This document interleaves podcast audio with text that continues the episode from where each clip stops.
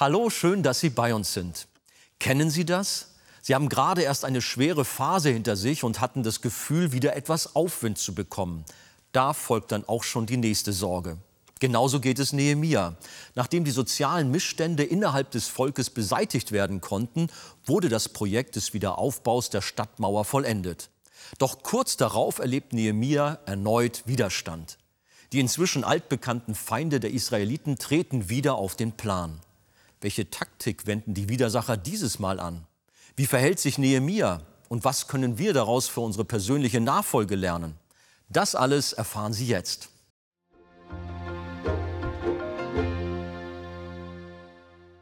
Ich lade euch ein, dass ihr, wenn ihr könnt, noch einmal kurz aufsteht. Und das tun wir als ein Zeichen der Ehrfurcht und Wertschätzung dem Wort Gottes gegenüber. Nehemia Kapitel 6. Zunächst von Vers 1 bis 4.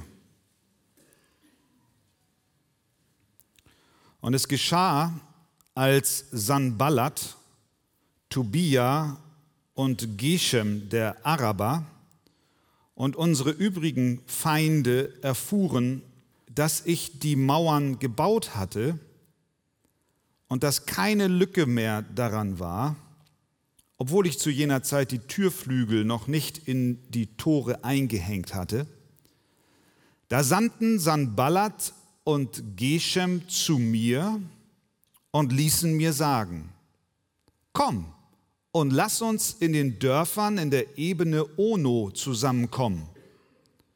Sie hatten aber im Sinn, mir Böses anzutun. Da sandte ich Boten zu ihnen und ließ ihnen sagen, ich habe ein großes Werk zu verrichten, darum kann ich nicht hinabkommen. Warum sollte das Werk stillstehen, wenn ich es ruhen lasse und zu euch hinabkomme. Sie ließen mir aber viermal das gleiche sagen und ich gab ihnen die gleiche Antwort. Amen. Amen. Nehmt doch gerne Platz.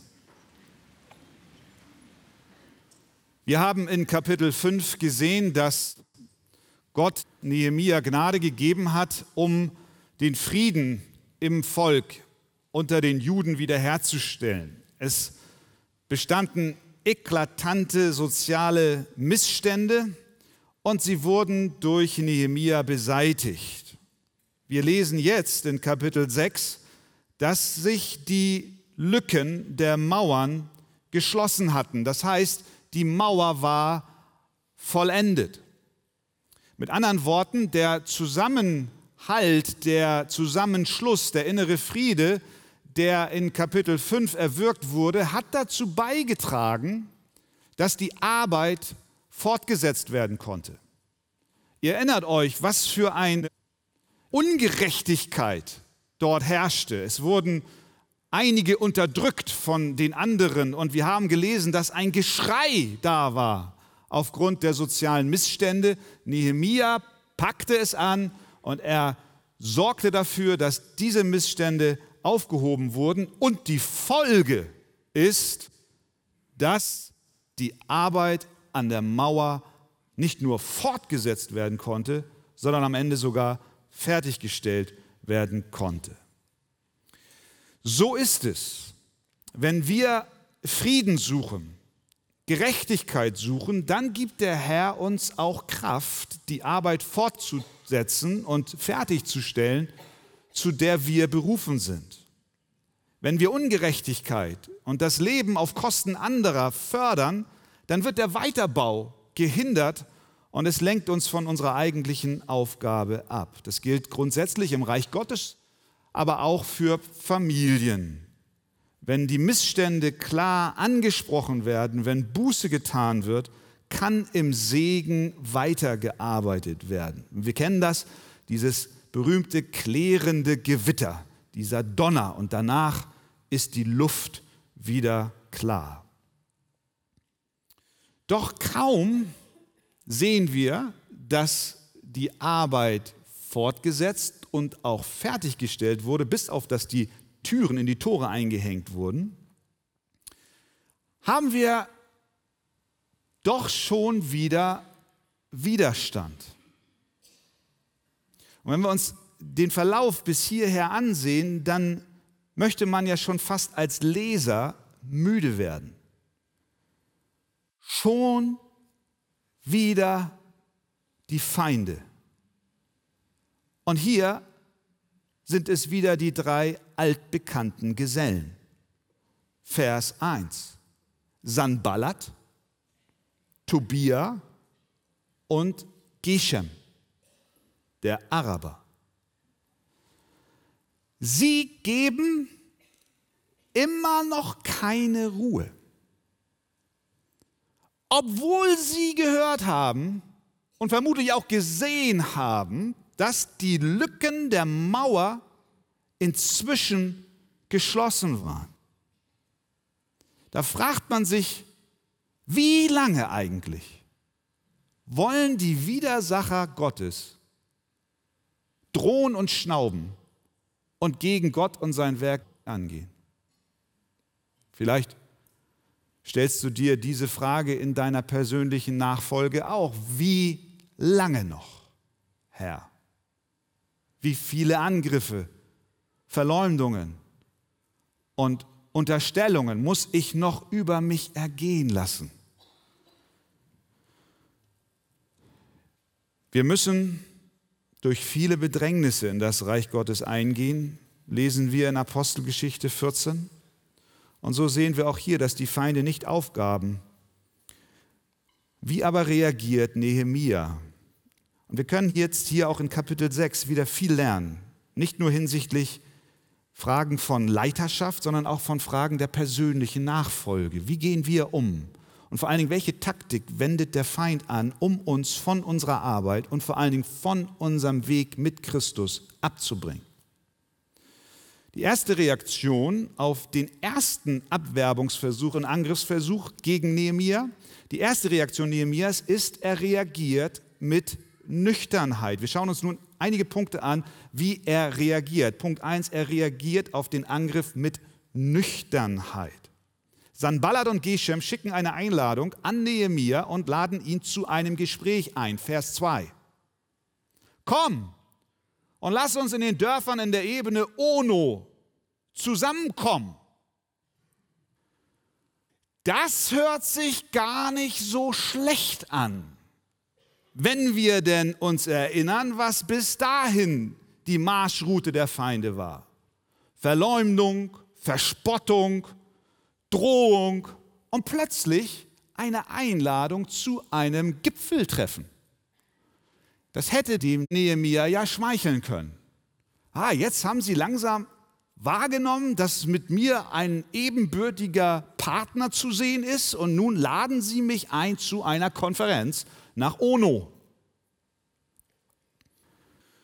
Doch Nehemia lehnte ab.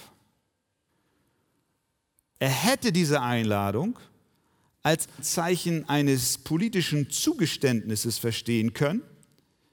Er hätte es interpretieren können als ein Versuch der Gegner und der Statthalter und Gouverneure der Umgebung, dass sie jetzt letztlich ihn akzeptieren wegen der geografischen Lage Jerusalems und auch der durch den Wiederaufbau der Mauer entstandenen wirtschaftlichen Bedeutung der Stadt, jetzt ihn an den Tisch zu holen als den Führer der Stadt. So hätte er es interpretieren können, aber er lehnt ab. Er sagt, nein, ich komme nicht. Er war nicht gutgläubig und nicht naiv unbekümmert. Und das ist wichtig. Wichtig für die Gemeinde Jesu von heute, genauso wie über alle Jahrzehnte und Jahrhunderte hinweg. Wir brauchen eine Nüchternheit. Wir brauchen Leiter, die nüchtern sind. Wir brauchen Christen, die nüchtern sind und sich nicht locken lassen von auch noch so reizvollen Angeboten. Und wenn es eine Konferenz ist, zu der wir nach ONO eingeladen werden. Damit das Volk Gottes seine Arbeit wirkungsvoll und effektiv erledigen kann, brauchen wir nicht Christen, die naiv sind, sondern, und versteht mich nicht falsch, wir werden es erläutern, sondern Christen, die auf der Hut sind. Es braucht Christen, die nicht auf die hinterlistigen Angebote der Welt hereinfallen. Das begegnet uns hier nicht nur in Kapitel 6 von Nehemia, sondern das ist ein Thema, was zum Beispiel Petrus ganz, ganz groß in seinem Brief behandelt, in seinem ersten Petrusbrief. Da schreibt er zum Beispiel, seid nüchtern und wacht. Er schreibt im selben Brief, darum umgürtet eure Lenden und stärkt euren Verstand. Seid nüchtern. Er schreibt im selben Brief, es ist aber nahe gekommen das Ende aller Dinge. So seid nun besonnen und nüchtern zum Gebet. Warum legt Petrus einen so großen Wert auf Nüchternheit, auf Besonnenheit? Nun, wir wissen, dass er in seinem persönlichen Leben genau auf diesem Gebiet der Wachsamkeit kläglich versagt hat. Wir erinnern uns, wie er im Garten Gethsemane von Jesus gebeten wurde, doch zu wachen und zu beten. Und Jesus in seiner großen Anfechtung und in seiner Versuchung und in seinem Todeskampf geht ein paar Schritte weiter und er betet und er ringt und er hat das Kreuz vor Augen und er kommt zurück zu Petrus und zu seinen Kollegen, denen er kurz vorher gesagt hat, bitte betet und wacht mit mir. Und was tun sie? Sie schlafen. Ich glaube, dass dieses Ereignis Petrus zutiefst gebrandmarkt hat, ihn gekennzeichnet hat. Und als er diesen Brief an die zerstreuten Gläubigen schrieb, er sich daran erinnert hat und hat gesagt, bitte seid nüchtern und wachsam. Er schreibt im selben Brief, denn der Teufel geht umher wie ein brüllender Löwe. Ja, Nehemia lebt uns das hier vor. Er ist wachsam.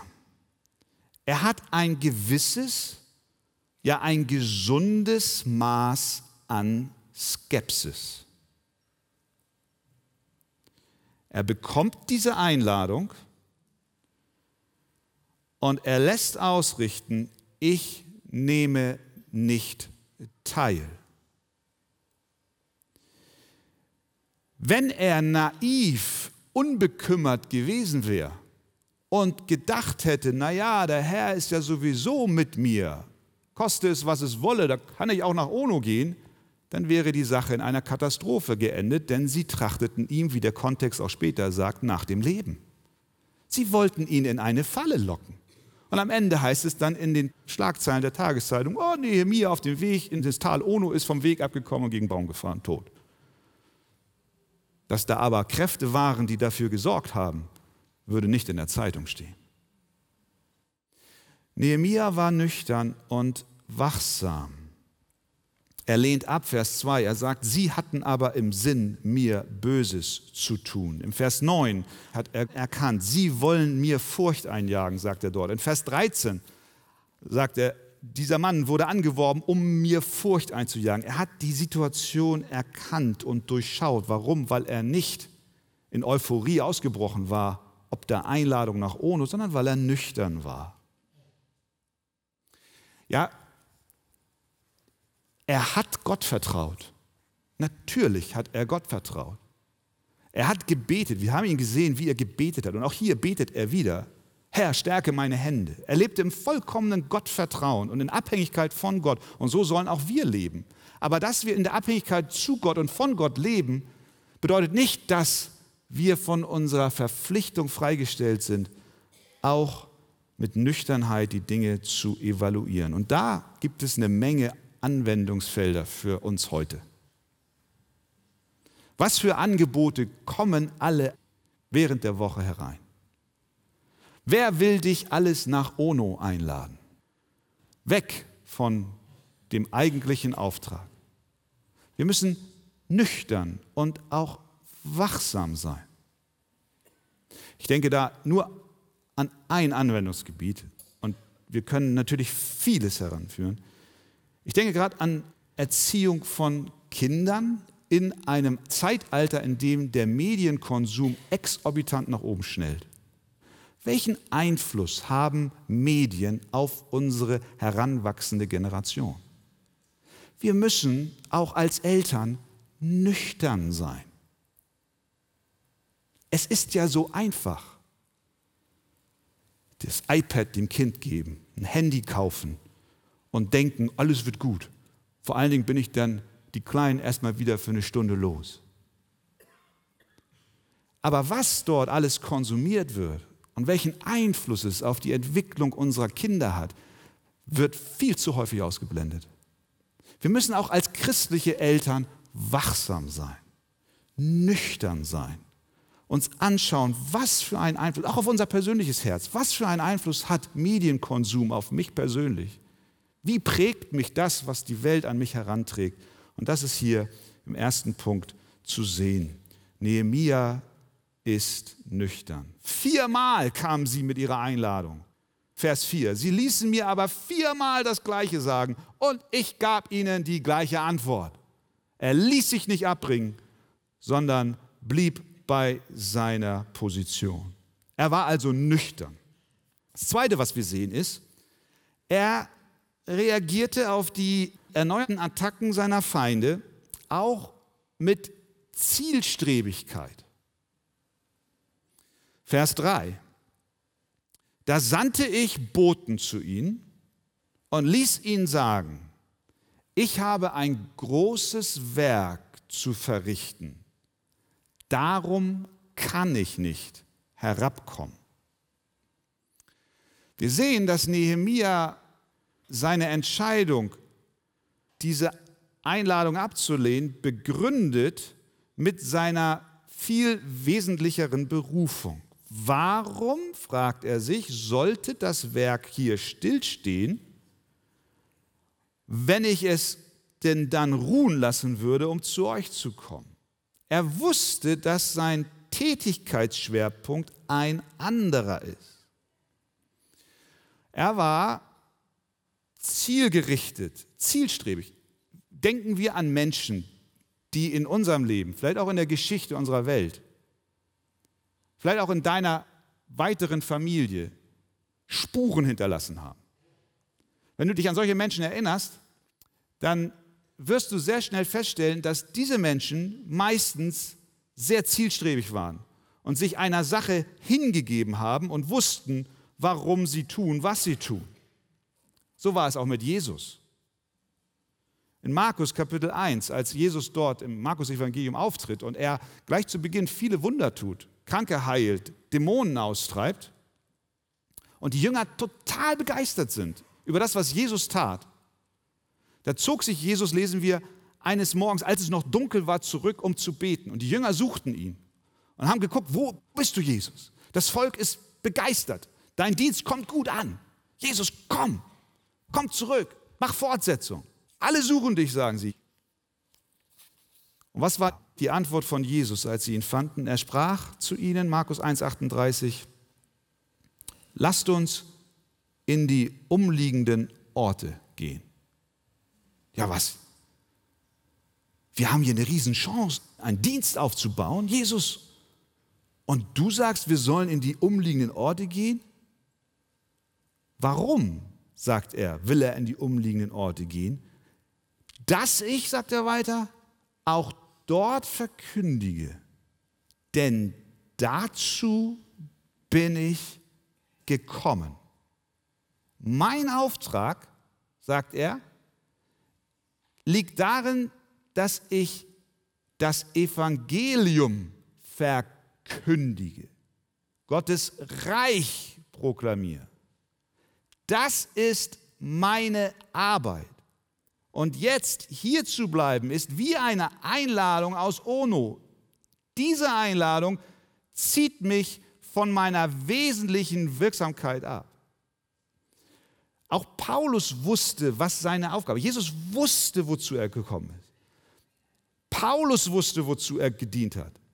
Er hat gesagt, ich bin allen alles geworden, damit ich auf alle Weise etliche rette. Und das war das Credo, unter das er seinen Dienst gestellt hat. Er ließ sich nicht abbringen, Christus zu verkündigen, obwohl er bestimmt viele Möglichkeiten gehabt hätte, anderes zu tun.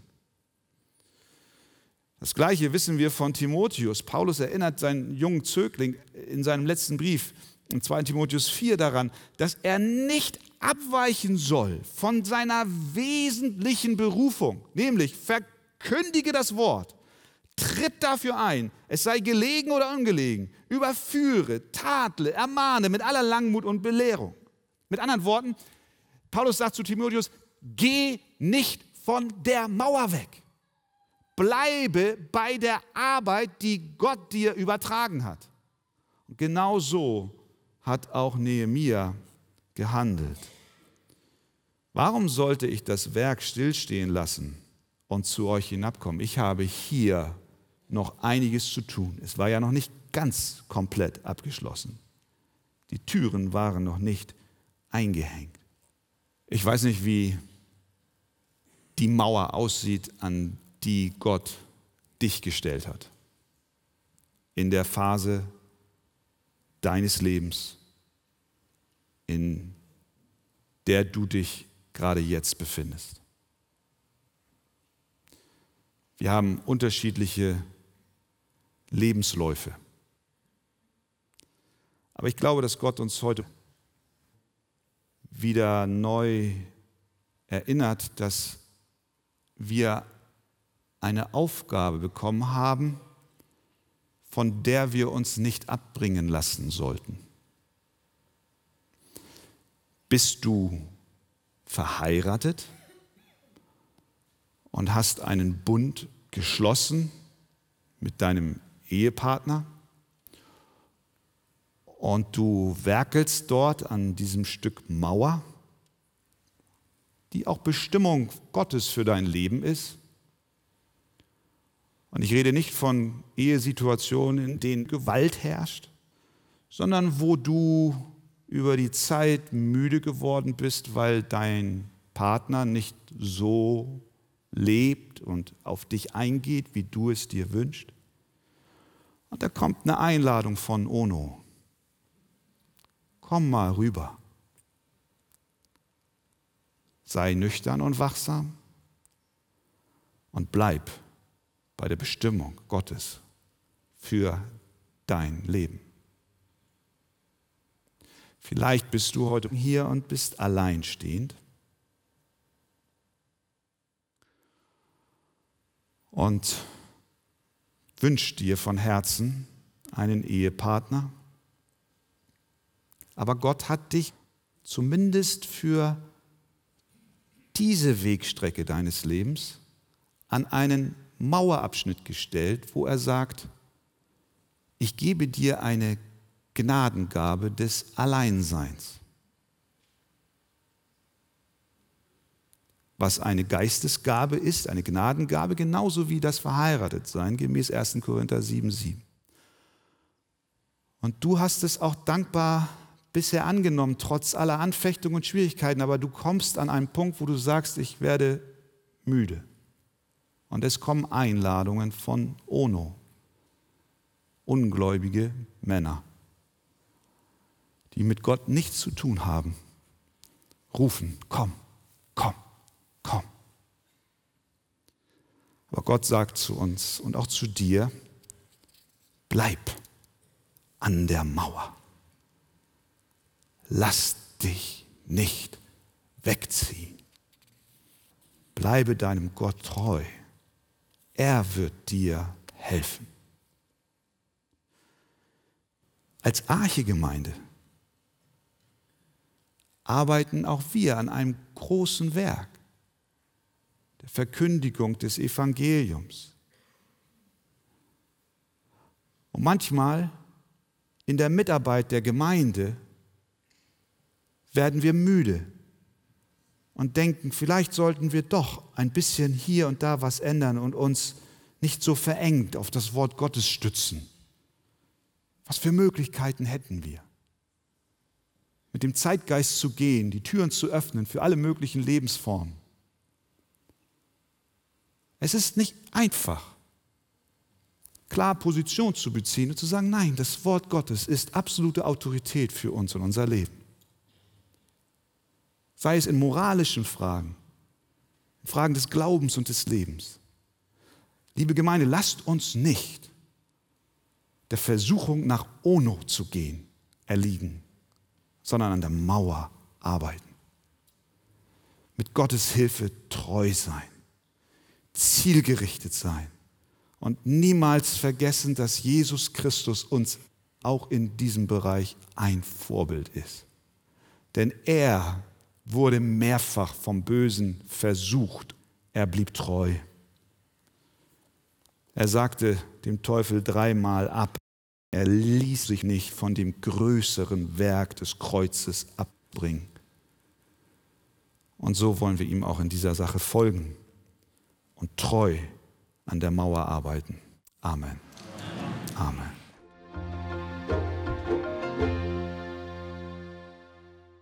Wir wollen lernen, treu und standhaft zu sein, so wie auch Jesus Christus es war und sich nicht vom Erlösungswerk des Kreuzes abbringen ließ. Wenn Sie Interesse an vertiefenden Ausführungen zu diesem Thema haben, lesen Sie in dem Buch Das Evangelium Kennen und Genießen von Pastor Wolfgang Wegert das Kapitel Ein barmherziger Gott. Auf Wunsch erhalten Sie von uns ein Exemplar kostenlos. Wir freuen uns über jeden Kontakt zu unseren Zuschauern. Sie erreichen uns per Brief, E-Mail oder zu nachfolgenden Zeiten unter der eingeblendeten Telefonnummer. Näheres zur evangelisch reformierten Freikirche Arche finden Sie im Internet. Wir bedanken uns ganz herzlich bei allen unseren Zuschauern für ihre Unterstützung.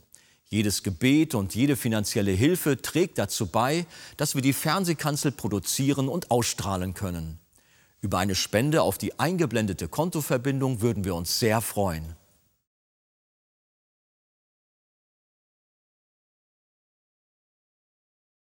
Das war's für heute. Vielen Dank für Ihr Interesse.